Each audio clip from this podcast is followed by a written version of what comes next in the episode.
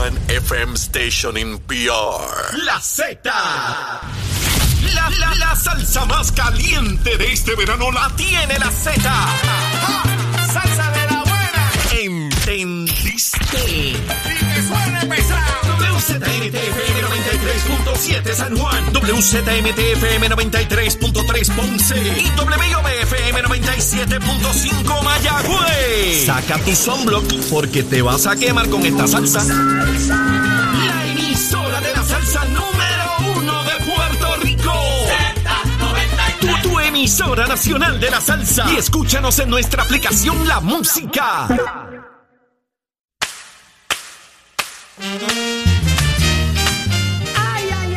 Son las 7, 6.59 exactamente. Arranca una nueva hora acá en Nación Z a través de Z93, 93.7 San Juan, 93.3 en Ponce y 97.5 en Mayagüez. Listos, más que listos, para arrancar una nueva hora repleta de información de esa que a usted le encanta porque merece estar al tanto de qué está pasando en Puerto Rico y hacia dónde nos llevan como país este gobierno, esta legislatura. Así que pendiente a Nación Z. Buenos días, Jorge. Buenos días, Eddie. Buenos días, Saudi. Buenos días, Eddie. Buenos días, Puerto Rico. Gracias por estar conect- conectados con nosotros. Comienza una nueva hora. Aquí son las 7 en punto de la mañana en Nación Z en vivo para el disfrute de ustedes y que sean parte de nuestra conversación y el análisis que preparamos aquí diariamente para ustedes. Buenos días, Eddie. Buenos días, Jorge. Buenos días, Saudi. Buenos días a todos los amigos que nos sintonizan a través de todas las plataformas. Hágase parte de nuestra conversación yendo al Facebook Live y puede dejarnos sus comentarios y sugerencias. Siempre estamos pendientes y las leemos. Levántate que el despertador te está velando y te agarra el tapón, Saudi. Así mismo es, Eddie. Vamos de inmediato a descubrir qué está pasando en Puerto Rico y el mundo. Si usted se mareó, yo también. Sí, buenos cuantos. Buenos días, Carla Cristina. Buenos días, Saudi. Buenos días para ti, Jorge, y las personas que nos sintonizan. En los titulares, la Autoridad de Energía Eléctrica, el Negociado de Energía y la Corporación del Fondo del Seguro del Estado avalaron ayer la medida que crearía la ley para mitigar el aumento en el precio de la energía. Sin embargo, los sindicatos que representan a los empleados gerenciales del fondo se expresaron en contra, pues entienden que la aprobación de la medida afectará la posición financiera de la corporación y abre la puerta para futuras transferencias de los recursos económicos. En otros asuntos, el portavoz del Partido Independentista puertorriqueño, Hugo Rodríguez, desmintió ayer la existencia de un chat llamado Falocracia, mientras que el secretario general de la colectividad, Juan Dalmao, aseguró que las críticas contra el partido son un acto de des- desesperación ante el crecimiento del PIB. Por su parte, la colectiva feminista en construcción catalogó como revictimizantes las expresiones realizadas por Dalmau con relación a los hallazgos de la Comisión Especial de la Colectividad que investigó las denuncias de acoso laboral y sexual. Mientras el presidente del Senado, José Luis Dalmao, dijo que ese cuerpo legislativo no ha actuado respecto a estas denuncias debido a que, aunque señalan a un empleado de la Cámara Alta, estas se tratan de un asunto interno del Partido Independentista. Y en temas internacionales, el renunciante presidente de Sri Lanka huyó del país hoy en un avión militar en medio de protestas masivas por la aguda crisis económica que azota al país asiático. Y de otra parte, el gobierno de Estados Unidos y el Banco Mundial entregarán a Ucrania una nueva ayuda económica de 1.700 millones de dólares para pagar los salarios de sus trabajadores de la salud y proveer otros servicios esenciales. Para Nación Z les informó Carla Cristina. Les espero mi próxima intervención aquí en Z93. Somos du- du- du- duros en entrevistas y análisis. Nación Z. Nación Z. Por el app, la música y la Z.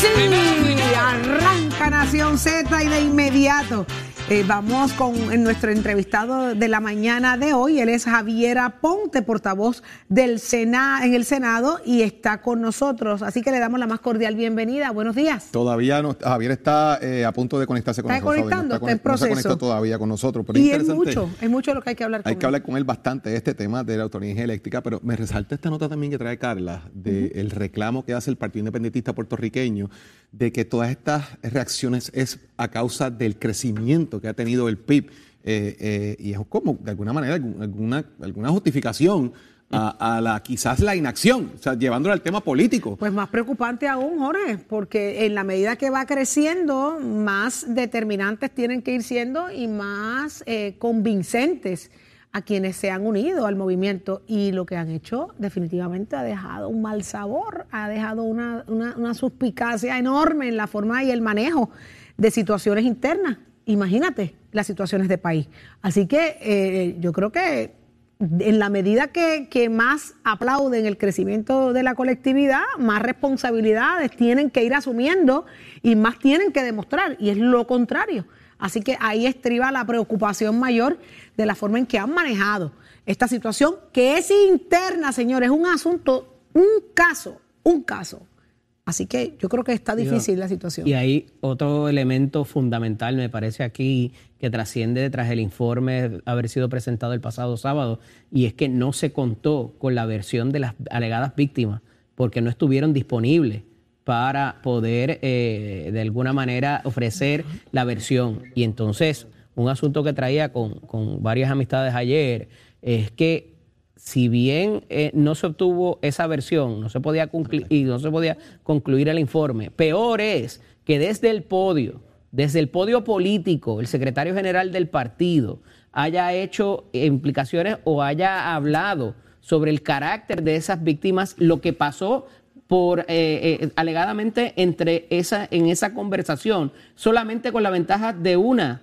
posición de una de las partes eh, eh, y que evidentemente es alguien cercano a él porque, por sus propios dichos, entonces eh, me parece sumamente reprobable.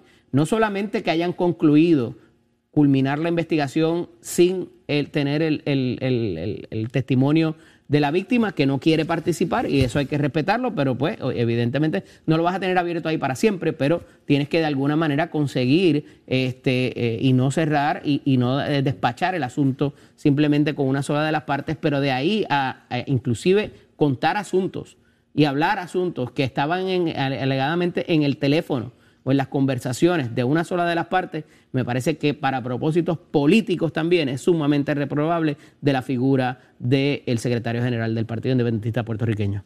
Y tenemos que reconocer algo también, los PNP, los populares están como pues bravos con el tema encima de Dalmao yo creo que, que es que mientras. Y la senadora María de Lourdes eh, Santiago también tiene mucha responsabilidad. Eh, sí, porque en un principio, Eddie, ella era la que estaba, eh, tuvo que salir al frente de la situación y de inmediato la critican como empleado de ella. Exacto. Y de momento dicen, ah, pero ¿dónde está Dalmao? Ah, pero que no es Dalmao el que, el que sale por ahí pidiendo a la gente y, vendiendo un partido. Ah, entonces entra Dalmao y era lo que querían, era que los lobos. Esa es la patria nueva querían caerle arriba a Dalmau y la forma en que lo han manejado ha dejado mucho, mucho más de qué hablar, porque entonces ha puesto de frente al partido en el, manejo de situaciones. Y hay otra conveniencia adicional, Saudi, que es del movimiento Victoria Ciudadana, que pretenden hacer junte o traer hacia sus filas parte de ese, de ese partido y por tanto no se atreven a atacarlo directamente.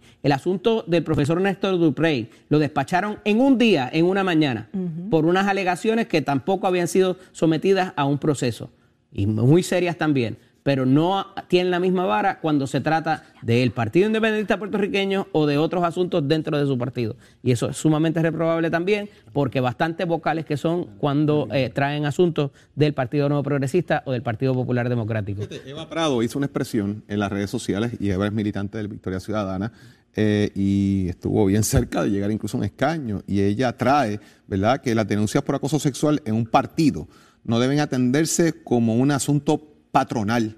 La ONU, la OE han creado guías para atender eh, los asuntos que los partidos tengan eh, propios protocolos para prevenir y combatir la violencia de género en la política. El mal manejo destruye a la larga los asuntos político-partidistas. Así que una expresión que hizo Eva Prado en ese, en ese tema, eh, aunque Eva no es una legisladora, eh, pues conocemos obviamente de que es una militante del movimiento Victoria Ciudadana y yo creo que es la única expresión que yo he visto por parte de alguien de ese partido eh, concerniente eh, a, este, a este tema y la realidad es que se ha, se ha manejado mal. del saque, la pregunta, todo esto. La pregunta que yo me hago, Jorge, y que se hace mucha gente, ¿quién es esta persona? ¿Quién es el acusado? ¿Qué función tiene dentro del partido? ¿Cuán arraigado o amarrado están con esta persona, ¿verdad? que, es, que es inocente hasta que se pruebe lo contrario. Pero, ¿cuánto sabe? ¿Por qué es que hay que, hay que sacrificar tanto dentro del partido por esta persona, porque hemos visto en, en otras colectividades que a la medida que apesta la situación, vamos a sacarte para afuera, más adelante te acomodamos en otra cosa, pero hay que, hay que tomar decisiones en el momento y hay que demostrarle a, la gente que aquí tomamos decisiones radicales y que si usted tiene lo hizo mal o usted tiene una sospecha de que lo hizo mal, hay que tomar decisiones. Pero esta persona no la tocan, no la mueven, la siguen defendiendo, la siguen protegiendo. ¿Quién es? ¿Cuánto depende el partido independentista de esta persona? Es la pregunta que se hace todo el mundo, como para que el partido se siga sacrificando eh, eh, y, y, no pase nada. Y despachar el asunto así, de la manera que intentaron hacerlo, como ladrón en la noche, un sábado en la tarde, eh, también deja mucho que, que desear, Saudi. De verdad que, que, es interesante la forma en que se están dando que, las cosas. ¿por, ¿Por qué sábado? Porque si usted quiere que algo se diluya, uh -huh. usted lo hace viernes. Para que Porque sábado y domingo muere, se muere esa. Si usted lo hace sábado, no te cubre nadie, básicamente, porque la gente está pendiente. Eh, primero que hay menos personas trabajando, no todos los periódicos trabajan uh -huh. eh, para publicar eh, domingo. los radios, las radios de igual manera, o sea, hay menos medios de comunicación, hay medios, medios periodistas. Por lo tanto, hay más cosas que cubrir, hay que ser selectivo en qué se cubre.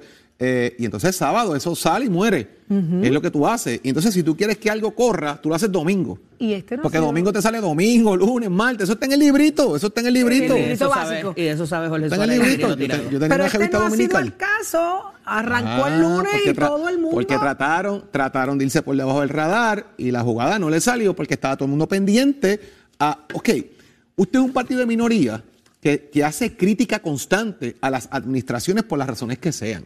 Por bueno, por malo, por feo, por lindo. Entonces, cuando te cae el golpe, tratas de manejarlo de una manera suavizando el tema y ver cómo te separas del uh -huh. problema. Y no has tenido forma de separarte del problema. Entonces, tu figura principal, pues no ha logrado no ha logrado tu figura principal de alguna manera desvincularse del tema, más aún que la recomendación es del comité que los asuntos como este no los atiende el secretario del partido. Imagínate tú, es separar a Juan completamente de cualquier tipo de discusión que, que traiga este tema. O sea, a mí me parece que es, un poco absurdo el planteamiento que hace en este tema el, el partido tratando de salvar la figura de Juan Dalmau. O sea, el secretario general no puede atender estos temas. Esa es la resolución que presenta el PIB salvando la figura de Juan. O sea, yo creo que es absurdo de, de, alguna forma que esto se trate de esta manera.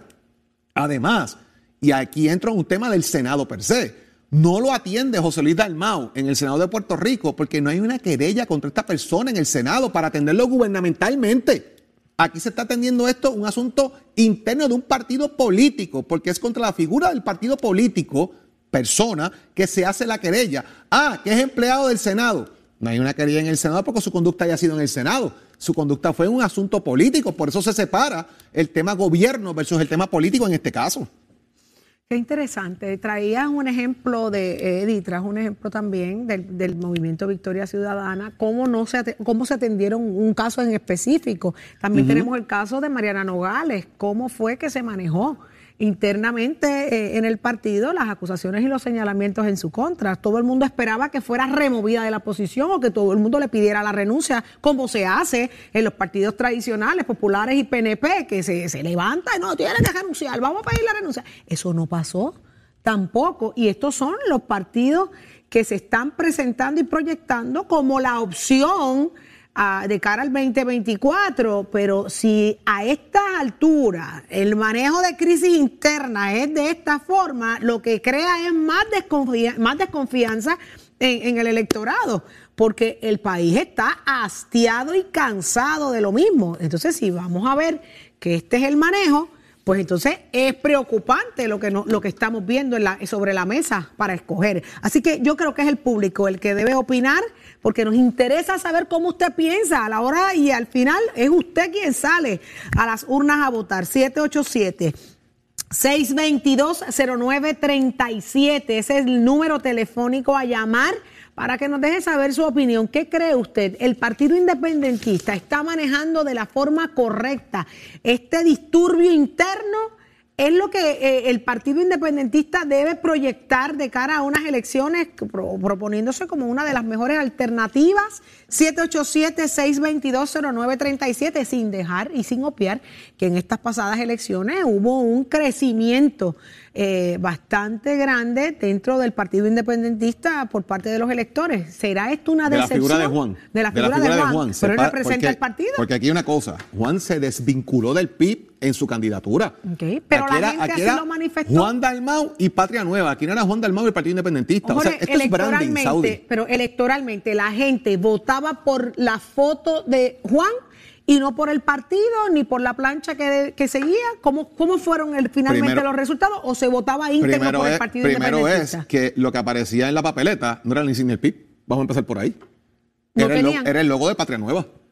No era la insignia tradicional del Partido Independentista. Es O sea, porque están haciendo un branding de alguna manera para desvincular el tema de estatus político y, y fijarlo hacia la figura de Juan, de Juan Dalmau, y, y en ese caso, pues les dio resultado. Él supo manejar muy bien eso estratégicamente y políticamente, ¿verdad? Para lo que es la venta de, de un candidato al elector, lo manejaron porque Pero a la se hora des- de- se- fíjate que no había ni la palabra independencia en el logo. No existía Jorge. esa palabra. Pero un voto por Dalmau es un voto por la independencia. No necesariamente, porque eso no fue lo que vendieron. No. Pues entonces, ¿cómo finalmente terminó siendo el Porque- análisis electoral? Porque eh, en- dentro de ese rebranding que llama Jorge, rehacer de la marca, una de las de las cuestiones que hicieron para esta campaña y que tuvo buen resultado porque de no sacar un 3% sacaron un 14% del, del electorado, eh, eh, estaba también el desvincularse de la búsqueda de la independencia de haber prevalecido el candidato en la elección.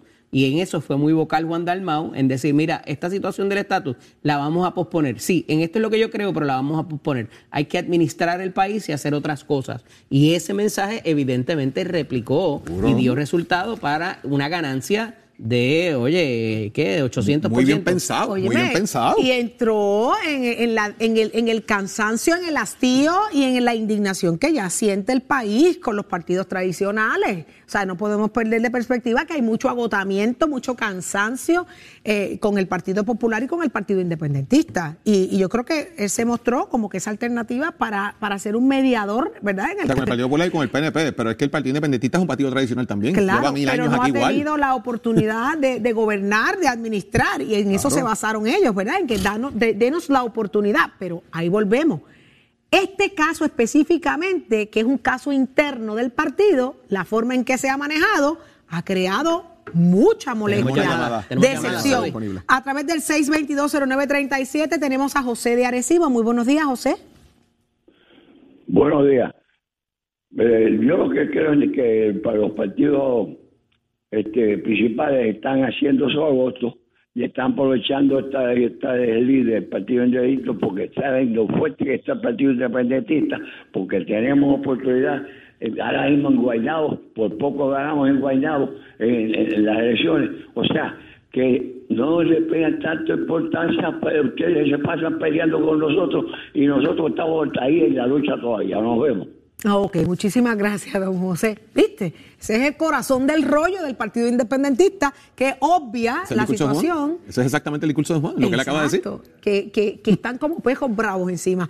Pero eh, eh, el asunto es el asunto que de los derechos no de la mujer y de, y de denunciar una situación que evidentemente era hasta decir que estuvo subida de tono. Oiga, puede haber habido consenso hasta que no lo hubo. Y cuando dejó de haber consenso, se convirtió en un asunto de acoso laboral y sexual. Y sí laboral, porque aunque no había una relación de trabajo, sepan ustedes que dentro de los protocolos que debieron haber tenido en funciones, está el proteger a los eh, no solamente a los empleados, sino a las personas que los visitan y a los clientes. Y ahí no hay ninguna, ninguna función que tiene que ver con el asunto de si hay eh, eh, relación de trabajo o una relación que tenga que ver de jefe-empleado. Así que cuidado, cuidado con esa. Eh, es delicado, es, es finito entonces. Claro, el, claro. El, el haber dicho que no, pues vamos a ver qué dice Ortiz de Carolina. Buenos días. Hola. Buenos días, Ortiz. Bienvenido a Nación Z. Sí, hola. Sí, Cuéntenos. este, el Partido Independentista dice que un voto, un voto por, por, por Dalmau no significa que es la independencia. Es como decir un voto por el PNP, no un voto por la estadidad. Un voto por el PNP significa, es lo mismo. Pues Partido Independentista, si la gente se vuelve loco y votan por ellos, ajá, eh, si la gente se vuelve loco y votan por ellos, por casualidad, y gana Dalmao, al otro día va al Congreso a decir que la gente votaron por la independencia porque todo el mundo sabe que ellos, ellos representan la independencia. O sea que Y no deberíamos confiar en ese, en ese, en ese designio. Exacto, porque un voto por, por Dalmau, un voto por independencia, porque al otro día va al Congreso y le dice a los congresistas, mira, la gente votaron por mí y todo el mundo sabe que yo, yo represento la independencia. Y al americano no va a perder tiempo en darla rápido. No es lo mismo darle estabilidad que es un proceso que significa que, va a tener que eh, eh, para unos beneficios a favor del pueblo, tú sabes, le va a costar al americano, pero la independencia al otro día no la dan. Mira a Ortega, el mismo ejemplo Ortega. Or- Ortega eh, eh, llegó al poder, eh, eh, la otra vez que, que ganó, el trabajo más o menos normal. Y ahora que, que ganó otra vez, mira lo que hizo, se apoderó del país. El que, el que se tire allí como candidato lo meten preso. Muchísimas gracias, Ortiz de Carolina, Gracias. por su, por su desahogo acá con nosotros en Nación Z. ¿A quién tenemos en línea telefónica? Me dicen que es María de Dorado. Muy buenos días, María. Buen día, buen día. Cuéntenos, María. ¿Qué está pasando Pues- dentro del Partido Independentista? Pues mira, yo siempre, siempre he votado y voté en estas elecciones por Juan Dalmao porque pues siempre he entendido que es una persona íntegra. María, ¿usted votó por Juan Dalmao o usted votó por el Partido Independentista? Bueno, voté por el Partido Independentista. Completamente. ¿Usted entiende, entendía que el Partido Independentista, más allá de la figura de Juan Dalmao? Sí, pero, pero yo lo, como yo entendía que, que él era el que tenía las posibilidades para darle ayuda también al partido, porque también eh, comparto la opinión de otros líderes de Anteriormente, anteriormente de, de simpatizar con el Partido Independentista, ¿me puede decir a qué partido entonces era su, su elección? Sí, también. ¿Cuál Siempre, era? siempre. ¿Usted siempre An- ha sido anterior- independentista? Anteriormente, no, siempre he sido, siempre he sido por el, he votado por el- Independentista, ok.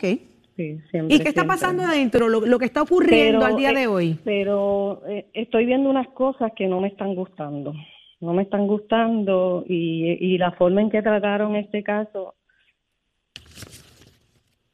Ajá. Ay, no, la estoy, no, le- no te escucho, Saudi. No, no, usted- la estamos ¿La estamos escuchando, a escuchando usted. usted? ¿La forma en que trataron este caso qué? La, eh, eh, la forma en que trataron el- este caso en particular no me ha gustado, este, el silencio, no me ha gustado para nada y he visto unas cosas últimamente también, el, apoyo a, a otros países también que tampoco, porque yo soy independentista pero no socialista. Ok, muchísimas gracias María por su opinión con nosotros acá en Nación Z. Así que ya vimos una muestra, ¿verdad? De- Es de- interesante, la, la llamada de María es muy interesante y denota muchas cosas. Ella siempre ha sido independentista, pero fijó sus esperanzas en una figura, en la figura de Juan, y siente que ahora esa figura ha perdido fuerza a raíz del manejo de este caso. Y está viendo cosas que no le Y está viendo cosas que no le gustan en la En esfera a otros política del Partido Independentista. y eso es un dato bien interesante porque quizás, digo, ¿verdad? Esto es una especulación. ¿Cuántas personas? Fíjate que esta llamada no es de un hombre, es de una mujer. y, el, y el golpe fue hacia una mujer, precisamente, ¿verdad? En el sentido de la discusión. ¿Será esto el sentir de cuántas mujeres independentistas, quizás incluso las que no se quieren expresar, que ocupan posiciones, sienten igual que ella, pero por respeto a la línea de partido no se expresan? Qué Interesante interesante, qué interesante. Y, y- y lo, lo- lo increíble de todo es que, y tenemos que tener esto muy claro, que el Partido Independentista es muy vocal cuando los otros partidos fallan, cuando se crean o se desarrollan situaciones difíciles dentro de los otros partidos y son los primeros en exigir y en señalar. Entonces, eh, y eso se le ha aplaudido y, se, y a veces hasta se le ha considerado que es el partido fiscalizador Cierto, de los otros dos partidos y se le ha aplaudido. El problema es que cuando le ha tocado han hecho todo lo contrario, han guardado silencio, se han tirado la sábana encima, han demostrado miedo, mal manejo de las situaciones de temas, mire, delicados como lo es el hostigamiento sexual laboral. Entonces usted dice, para, para, para, yo esperaba lo mejor de esta gente, que fueran los primeros en decir, no, mi casa está limpia Usted arranque, coja, ante la duda saluda y mantener todo lo que habían alcanzado en estas pasadas elecciones. Así que está bien difícil la situación para el Partido Independentista, pero El ídolo sobre tiene pies de todo barro. La ¿cómo es? El ídolo tiene pies de barro. Pies de barro. Ahí está. Ese, ese es un refrán muy, muy, muy claro y que describe muy bien. Sobre todo la figura de, de Juan Dalmau, eh, María de Lourdes, Denis Márquez. Son figuras, son tres, dos de ellos figuras que están operando ahora mismo, que están trabajando en- bajo la confianza del pueblo y la- las posibles aspiraciones de Juan Dalmau. Así que está bien difícil. Y tú sabes qué es la peor parte, que no están hablando. ¿Dónde están? Yo quisiera escuchar a un Denis Márquez, escucharlo hoy, como lo hemos tenido en otras ocasiones. Eh, en producción, hemos hecho gestiones eh, y se han tocado bases para que ellos estén con nosotros acá Dijo- en Nación Z, porque que quisiéramos escucharlo. Dijo eh, una figura que habla bastante aquí en Nación Z en un Buenos Días el día de ayer. A Tomás Rivera Chats. Miedo al PIB. Eso es lo que ha provocado usted en las mujeres independentistas, acusándolas de mentir sobre el acoso laboral sexual patrocinado descaradamente que ustedes encubren. La prepotencia de pensar que alguien le teme a ustedes es lo que se refleja en el informe de encubrimiento y bochornoso del PIB. Solo ha crecido en la mentira, la hipocresía y la soberbia. Además, si se les tiene miedo, ¿por qué el irato pipiolo anda escondido? Tomás Rivera Chats. Eh, Más, más o menos, ¿verdad? Lo que yo me he estado preguntando. Y la peor parte eh, es que pues le están dando de comer a, a- los partidos, eh, al resto de los partidos. Así que, así que yo creo que la tienen bien difícil y yo creo que esto se resuelve de una, hablando, hablando claro. Yo sé que palabras sacan palabras y entonces nunca terminaría la discusión, que yo creo que esa debe ser la estrategia, que le deben estar diciendo, deja que esto se muera ahí. El problema es que no se va a Y no, morir. y no al resto de todos los partidos, porque el, el, el movimiento Victoria Ciudadana Ah, no. lo que hace es pelando la guira ¿Y dónde para está quedarse con eso. el proyecto Dignidad? Los legisladores del proyecto Dignidad, ¿dónde están? Con el tema. Con el mismo silencio que tenemos nosotros aquí, pero. Los ahí vamos. partidos emergentes están luciendo mal, todos, todos. ¿Y, y, y, pa' qué, ¿Y qué pasa aquí? Sigue siendo dolor en el alma para los electores. Pero vámonos con Tato Hernández, que está más que listo porque somos Llegó deportes. Ca- llegó Quiero ver a Cassandra. Llegó Ay, Cassandra. ¿Dónde está la cacatúa? Quiero No, ver la hay cacatúa. una foto, hay una foto de ella que Ya, le envié a producción. ¿Ya la enviaste? Mírala por ahí a ver si los muchachos la tienen ya. La si yo la envié porque Mírala. mira qué linda esa bebé. Ella es bella. Tato, ¿viste Mira la cacatúa que baila la canción de, de, de, de Bad Bunny? Sí, la vi, la vi, la vi. Yo estoy, yo estoy con esa gente también ahí porque me gusta mucho y he aprendido de ellos. Yo no sabía que las cacatúas no pueden comer mantecado. No sabía eso ni chocolate. Frío. Aparentemente su cuestión genética la- las mata, pero las liquida, eso es veneno para las cacatúas, el chocolate y el mantecado. Yo quiero. Yo a la mía le doy fruta, guineo y eso, pero no puede hacer un video porque Cassandra es muy elocuente y salta unas palabrotas ahí que después me jeringo yo. Y me dijiste que se las había enseñado a los nenes del barrio, que los escuchan Los gritando por allí. vecinitos, sí, los, los mangué un día que salí, se paran ahí como palomas a gritarle barbaridad. Y ella Yo quiero la una aprende todita. Yo quiero una. Quiero una. Yo le voy a enseñar cosas buenas. Me imagino.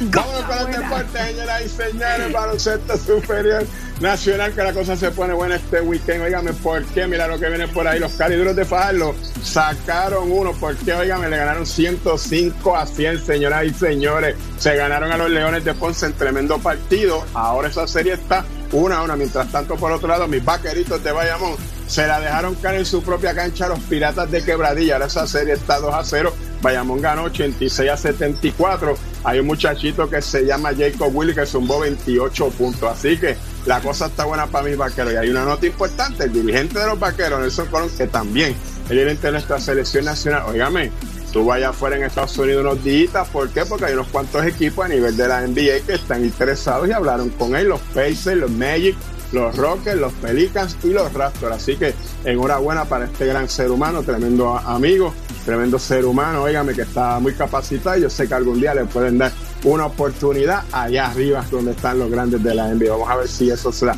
Usted se entera aquí de todas estas noticias Nación Z. Somos Deportes. Que tengan buen día. Tata Hernández de la casa de Gachero. Give it up, my friend. Estás, estás con el habla música y Z93 en Nación Z. De regreso para hablar, óigame, de temas legales. Está con nosotros ya el licenciado Jorge Molina. Buenos días, licenciado. Muy buenos días, Jorge. Buenos días a todos. Licenciado, hemos estado tocando el tema del estado de embriaguez, eh, que es un tema, ¿verdad?, importante, eh, porque son casos que se dan mucho en Puerto Rico, eh, lamentablemente, y que, y que hay que manejarlos de alguna manera. Pero vamos a hablar precisamente de la intervención de la policía cuando ocurre este tipo de situación. Exacto, este, el caso tiene su origen cuando la policía detiene a una persona. eh, lo primero que se tiene que apuntar es que esa intervención debe estar fundamentada, en otra palabra. Que la policía paró a la persona con algún tipo de razón. La persona estaba infringiendo la Motivo ley. fundado, motivo fundado. Exactamente, motivo fundado. Una vez que esa detención es legal, pues entonces la policía, la gente del orden público, al tener cualquier tipo de duda de que la persona puede estar bajo los efectos del alcohol, pues ahí le solicita a la persona que se exponga a una prueba inicial de alcohol que se hace con una máquina que algunos policías tienen en su vehículo que se llama un alcosensor, pero esto no es requisito. Cuando el policía, basado en su adiestramiento, ve que la persona tiene ojos rojos o la lengua pesada o huele alcohol, tiene el derecho de solicitarle a la persona que lo acompañe al cuartel de más cercano para hacerle la prueba oficial, que es la que, que se usa en el juicio, que es la que se hace con una máquina que se llama el intoxilizer. ¿Me puedo negar a que me hagan la prueba inicial eh, si, si fuese, ¿verdad?, la intervención. Bueno, puede, el, ciudadano puede negarse a hacerse la prueba, absolutamente.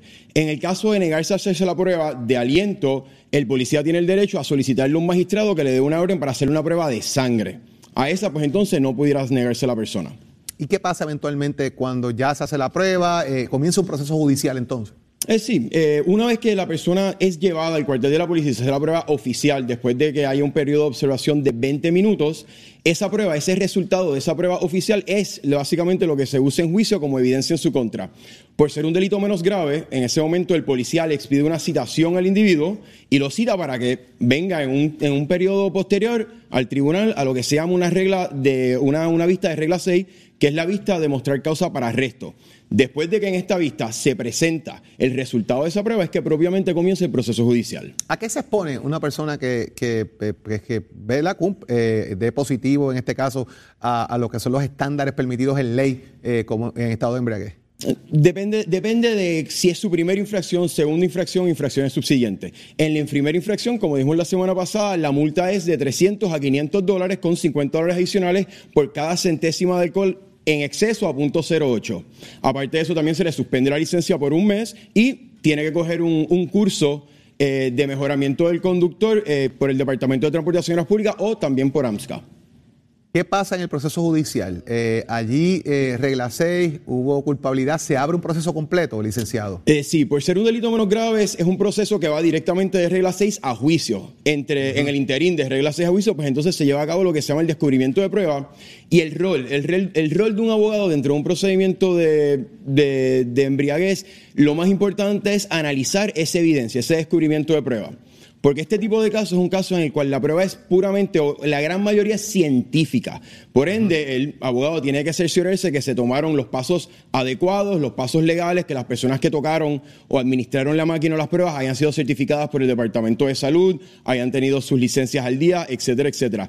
Una vez que ese abogado lleva a cabo esta, este, este análisis de la prueba y todo aparenta estar en orden, pues en ese caso es un caso que es, por ser prueba científica, casi imposible de ganar. Y en este tipo de casos lo que usualmente se hace es llegar a un preacuerdo. Y que la máquina está calibrada y toda esta cosa, ¿verdad? Que se escucha mucho. Sí, si Es- la máquina hay- estaba hay calibrada, si no. Es- la solución tiene que estar hecha correctamente por un químico eh, que haya tomado el adiestramiento certificado por el Departamento de Salud. El agente del orden público que administra la prueba tiene que haber también sido certificado como instructor o administrador de la prueba. La máquina tiene que estar calibrada. Pero eso no lo hace un cualquiera, eso no lo hace cualquier oficial de la policía. Tiene que tener el adiestramiento eh, eh, y los requerimientos necesarios en ley para poder suministrar ese tipo de pruebas. Exactamente, no solamente eso, pero por ser ese tipo de casos, si cualquiera de esos pasos no fue hecho correctamente o cualquiera de esas personas no hayan tenido sus licencias al día o la máquina no hubiese estado calibrada, pues es un proceso que no digo automáticamente, pero con gran mayoría el caso se va a caer. Por ser un proceso criminal, aunque sea menos grave, que se tiene que pro- probar más allá de dudas razonables. ¿Usted tiene un casito por ahí pendiente de esa índole o cualquier otro? Comuníquese con el licenciado Jorge Molina. ¿Dónde los comunicamos, licenciado? Mire, el número de la oficina es el 787-740-6188. También pueden comunicarse por la vía electrónica molinatorolawoffice.yahoo.com. Y usted lo sabe, de esa llamadita, mire, para que se oriente en cualquier aspecto legal con el licenciado Jorge Molina. Gracias por estar con nosotros. Como Gracias todos a los ustedes. licenciados. Tengan buen día. No se despegue, mis amigos, porque ahora viene el análisis del licenciado Leo Aldrich aquí en Nación Z y mucho más. Quédate con nosotros ya. Somos, somos una mirada fiscalizadora sobre los asuntos que afectan al país. Nación Z, Nación Z. Por Z93, somos tu noticia.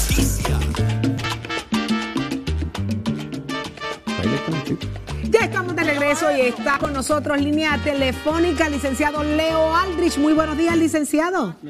Buenos días, Saudi, para ti, para Jorge, para Eddie, para toda esa gente que nos escucha todos los días por Nación Z. Varios temas que quisiéramos tocar con usted, pero vamos de inmediato. Eh, es que declaran inconstitucional las enmiendas a la ley notoria- notarial. ¿Es- ¿Qué significa esto? ¿Cómo cambia el sistema ahora? ¿Qué, qué, qué, qué- qué con- qué trae consigo este cambio? Pues lo discutíamos un poco ayer, ¿verdad? Este, Eddie, Jorge, tú y yo, en el sentido de que el gobernador, bueno, se aprueba ah, en la Asamblea Legislativa una ley que contenía varias disposiciones y el gobernador firma esa ley. Sin embargo, después de que la firma, indica a través de su secretario de Justicia, cuando se incoa un pleito de la Asociación de Abogados y del Colegio de Abogados, el gobernador que había firmado esa ley dice, no, no, no, espérate, espérate, es cierto, es inconstitucional una parte de la ley y la parte de la ley que es inconstitucional el artículo 86 de esa ley y lo que el fundamento para declararla inconstitucional es que hay una doctrina y un planteamiento constitucional de que cada ley atiende un asunto. No puede haber una ley que sea como un mejunje que atienda eh, el asunto X, el asunto Y, el asunto Y y el asunto Z. Así es que ese es el fundamento jurídico por el cual se declara inconstitucional esa parte de la ley, la, ley en su totalidad, pues no es descartada, sino una parte particular, en específico el artículo 86. Lo que significa es que las transacciones, y aquí tenemos un experto en, en- en bienes raíces, las transacciones podrán continuar eh, fluyendo, se habían detenido drásticamente el mercado inmobiliario, se había, se había afectado durante varias semanas por, por la incertidumbre que había provocado y ahora pues todo corre relativamente normal. Hay unos asuntos prácticos que creo que he mencionado que se hizo de manera correcta si uno lo analiza desde el punto de vista práctico, pero aquí los procesos fueron un fiasco y en la democracia los procesos son importantes. Aquí la Asamblea Legislativa aprobó una ley, un estatuto. El gobernador firmó ese estatuto y lo convirtió en ley. Esa era la ley en los libros. Y poco tiempo después se vira y dice, eso que yo firmé, hay una parte que es inconstitucional y el pleito realmente es casi un pleito colusorio, un pleito donde realmente no hay dos pe- per- personas en pelea. El juez Al- Alfonso Martínez Piovanetti creo que hace un, señalamiento muy importante en uno de los notas al cárcel y dice que en el contexto constitucional de Estados Unidos, cuando una causa queda huérfana, en este caso el, la- el planteamiento que defendía Tatito Hernández, cuando una causa jurídica queda huérfana, porque ya el Departamento de Justicia decide no defender la constitucionalidad de una ley, eh, usualmente se le asigna a algún representante legal para que defienda esa causa que ha quedado huérfana en los tribunales. Eh, y, y eso me parece que es importante que lo exploremos, porque aquí se presume, ¿verdad? El Estado de Derecho es que se presume, se presume, hay una presunción de que toda ley es constitucional. Se presume que, porque hay, hay, de hecho, yo oí un analista político que nunca ha pisado un tribunal y que dice ser licenciado, que él, eh, eh, la, la ley es válida hasta que el Tribunal Supremo o hasta que un tribunal la declare inconstitucional. Eso no es cierto. Los tribunales son los últimos intérpretes de la Constitución, no los únicos, los últimos. La, a- la Asamblea Legislativa puede determinar que algo es inconstitucional. El Ejecutivo, a través de Fortaleza y de su gobernador, pueden determinar que algo es inconstitucional. Y solo si hay una controversia y llega a los tribunales es que entonces se expresan. Así es que ese ejercicio de determinar si hay algo inconstitucional en una ley, primero le corresponde a la Asamblea Legislativa, que es el que genera, el que, el que crea la ley, el hacedor de la ley, luego al Ejecutivo en Fortaleza eh, y posteriormente únicamente si llega una controversia a los tribunales. Así que el, el resultado fue bueno, eh, esa ley, ese artículo no era, no era positivo para la economía. El resultado fue bueno, pero el proceso dejó mucho que desear. But the empire strikes back. Significa que ya se radicó una medida para atender ese tema precisamente en la legislatura. O sea, Tatito radica otra medida porque no se va a quedar y va para adelante con este tema. Ahora, ¿llegará a aprobarse en Cámara, Senado y lo firmará el gobernador? Eso es una gran pregunta ahora, Leo. Bueno, evidentemente no, porque si el gobernador, si, si atiende el mismo asunto y el gobernador eh, eh, no, o sea, el gobernador ni tan siquiera defendió la constitucionalidad de, de, ese, de ese asunto, claro, porque estaba mezclado con otra ley. Eso, un, un, asunto de, si es hermano, no lo es, y lo que dice la constitución en el artículo 17. Correcto, así que yo sospecho que el gobernador no le va a dar paso a esa, a esa nueva propuesta de Tatito eh, y, que habrá otro tranque adicional para, para los libros, que ya son varios.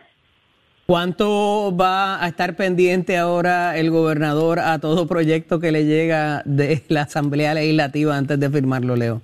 Pues yo, pues yo no sé, Eddie, porque yo no sé si es que se le pasó, porque simplemente pues hay mucho, mucho trabajo y era el fin de la sesión legislativa y no se leyó en su totalidad o Tatito Hernández al, final insertó algo que no se, no se captó. No sé si fue ese el caso o por el contrario que lo vio, sabía que estaba incorrecto, pero dijo, tengo que salvar el asunto de las foráneas, tengo que darle estabilidad a la economía, tengo que darle certidumbre a los actores, después bregó con esto y eh, después con un pleito pues, pues, se bregó, un pleito cuasi colusorio a mi juicio.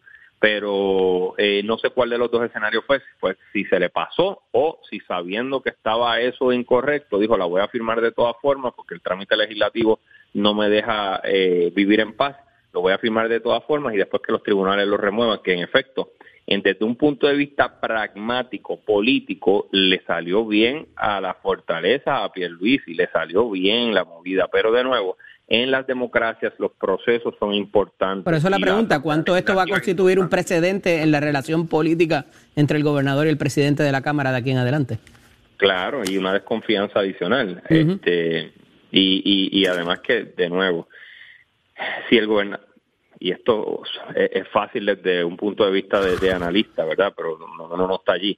Pero lo que correspondía eh, en pristino derecho y, en estricto rigor era decir, aquí hay más de un asunto en una ley, hay una doctrina que dice que es un asunto, una ley, por ende yo no puedo firmar esto porque sería un acto de inconstitucionalidad. Yo estaría violentando el principio de una, una ley, un asunto, por ende lo voy a devolver para que lo atiendan allá o voy a convocar una extraordinaria para que se atienda con, con más calma. Eh, ese era el proceso real que correspondía. Eh, pero de nuevo, quien vea esto como resultado nada más, orientado única y exclusivamente a resultados, puede decir, bueno, la movida le salió bien a Pierluisi eh, y, y puede ser que tenga razón en ese, en ese análisis estricto de resultados. Interesante. Muchísimas gracias, licenciado Leo Aldrich, como siempre, por estar con nosotros acá en Nación Z. Buen día, Leo. Gracias. Un abrazo. Un abrazo. Que la pase bien. Vamos a otros asuntos también de igual importancia, y es que tenemos en línea telefónica a Irán William Figueroa, y él es el gerente de energía renovable de la Fundación Comunitaria de Puerto Rico. Buenos días. Muy buenos días, muy buenos días a todos. Gracias. No todo el mundo puede tener, eh, ¿verdad?, eh, la energía renovable como quisiera, no todas las comunidades, ¿verdad? Porque primero hay, hay, desinformación, hay, todo el mundo piensa que es muy costoso, en fin. ¿Qué, qué se puede hacer? ¿Qué, ¿Qué está haciendo la Fundación Comunitaria de Puerto Rico para que las diferentes comunidades, ¿verdad?, puedan verlo como una opción y, no, no, siga siendo esto una, una, una, separación de oportunidades. Pues muy importante que empezamos, empecemos a pensar en que tenemos que cambiar el paradigma de cómo se produce la electricidad en Puerto Rico. Y nosotros en estos momentos estamos enfocando nuestro esfuerzo a que la electricidad en Puerto Rico sea producida por microredes recursos de energía renovable que son mucho más económicos y que van a fortalecer la seguridad energética del país. Eh, hemos estado en situaciones anteriores y toda, toda persona que estuvo aquí en María, pues nos vimos en esa posición de indefensión, donde pues el, la generación colapsó, el grid eh, de energía colapsó, y la alternativa realmente es eh, esa producción puede ser generada por cada una de nuestras casas. Obviamente hace falta el compromiso político de los gobiernos y los ciudadanos para que estemos conscientes de que nosotros mismos en la autogestión podemos, podemos generar nuestra propia energía dentro de, dentro de nuestros propios hogares y el excedente podemos brindarlo al red, a, la red energética para que sea una red más resiliencia, resiliente y más sostenible. Inclusive, también estamos hablando de que no solamente ayudamos a la resiliencia energética, sino también ayudamos al ambiente en el sentido de que estamos proveyendo energía que es limpia porque se genera por el sol y no por combustibles fósiles. Particularmente este asunto de las microredes, ¿verdad? Hay gente que lo vivió en sus comunidades y está bien consciente de lo que significa, pero para propósitos de lo que tiene que ver con el grid, que lo acabas de mencionar, que es la red eléctrica que está conectado ahora, eh, ¿verdad? A través de Luma y demás, ¿cómo esto entra? Porque hemos visto cómo la gente lo tiene en su casa pero también eh, las microredes es otro concepto quizás distinto y cómo esto se intercala, no solamente para garantizarme mi seguridad energética, sino también para bajar los costos al país eh, por el excedente de lo que estas microredes producen. Pues es importante recalcar que el negociado de energía ha promulgado reglamentos que también la legislatura de Puerto Rico ha hecho leyes que proveen que la energía renovable sea utilizada por las utilidades, en este caso la Autoridad de Energía Eléctrica y Luma. Este, en el pasado, pues tuvimos problemas de conexión, este, pero eso, eh, mediante los reglamentos y, leyes, se ha mejorado en gran cantidad, en gran parte. Este, entendemos que todavía hace falta más y que en la medida en que nosotros podamos eh, permitir que estas microredes se conecten, que estas fincas solares se conecten al grid, lo van a hacer mucho, mucho más resiliente. También van a abaratar el costo de generación. No hay combustible fósil, claro. Porque no depende de la energía fósil. Estamos, eh, vivimos en una isla tropical donde no tenemos cambios climáticos por temporada.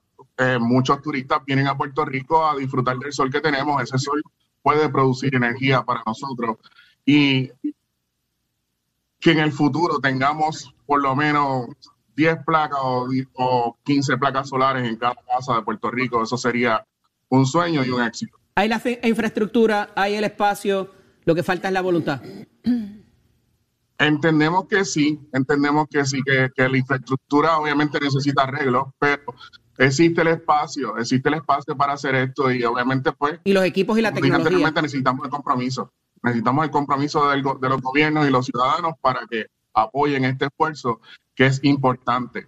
Hemos escuchado en los, en los, en los foros ambientalistas el, el fatídico 1.5 grados Celsius, donde es que cada año nos estamos acercando mucho más a eso. Eso significa en, en, en en, manera simple de que si estamos en, en, una temperatura de 96 grados en estos momentos, sube a esos 96 grados unos 30 grados adicionales y ahí es donde vamos a estar si seguimos de la manera que estamos. Eso es insostenible.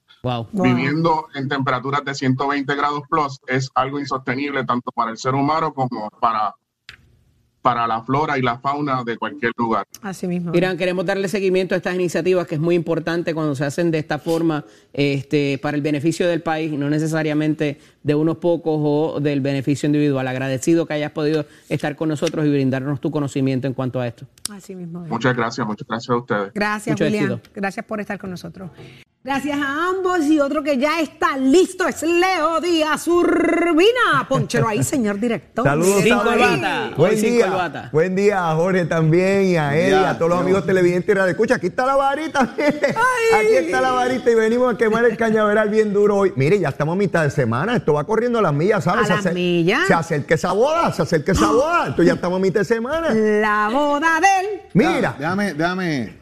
La boda del. Ah, mire. Tiene que ser A bailar, la mejor. a bailar y a gozar. A eso vamos. Allá nos Bueno, vemos. para efectos prácticos, quedan dos días y 16 horas. Pero es que la cara tuya es la que no me cuadra. La cara de él la que no me cuadra. Dos cada días vez y que 16 dice- horas para que llegue el sábado, Leo. Eh, Ay, anda. Virgen. Mira, Qué yo llevo una caseta de campaña. Virgen. Llevo una caseta de campaña. Voy a estar allí tempranito con Zulmita. Mira, esperando que Mira, déjame un ladito en la caseta que yo voy para allá. Mire, allí Eli. vamos a estar todos celebrando la boda, allí tremendo. Eso va a ser un festejo. Ahora, Mira, ya el lunes le vamos a contar a medio mundo. Le vamos a contar a medio A todo el mundo. mundo. Si yo voy a aprender ese live, muchachos, a, la- a- a las 4 de la tarde estoy yo con ese live encendido. Sí, hay usted que quiera encender ver. allí. Hay gente, con más mis redes tens- hay sociales. más gente con, con más tensión que, que los propios novios por la Sí, boda, pero sí, bueno. sí.